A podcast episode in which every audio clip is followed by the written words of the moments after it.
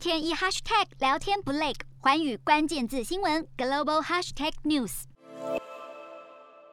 泰国总理帕拉育计划从十一月开始将开放完整接种疫苗的旅客可入境泰国，而这项计划并没有受到民众的支持，这让泰国的旅游业陷入两难的困境。这是根据银行的研究中心指出，如果顺利开放，二零二一年外国游客人数将达到十八万人，有望创下一百三十五亿泰铢的收入。不过，将近有六成的民众就认为，许多人现在还没有接种疫苗，不适合打开国门，因此预计必须要有百分之七十的民众。完整接种疫苗，才能够让泰国的旅游业顺利恢复生机。日韩焦点全面掌握，东亚局势全球关注。我是主播刘以晴，全新节目《寰宇看东亚》，锁定每周四晚间九点，寰宇新闻 MOD 五零一中加八五开破二二二，以及晚间十点，寰宇新闻 YouTube 频道播出。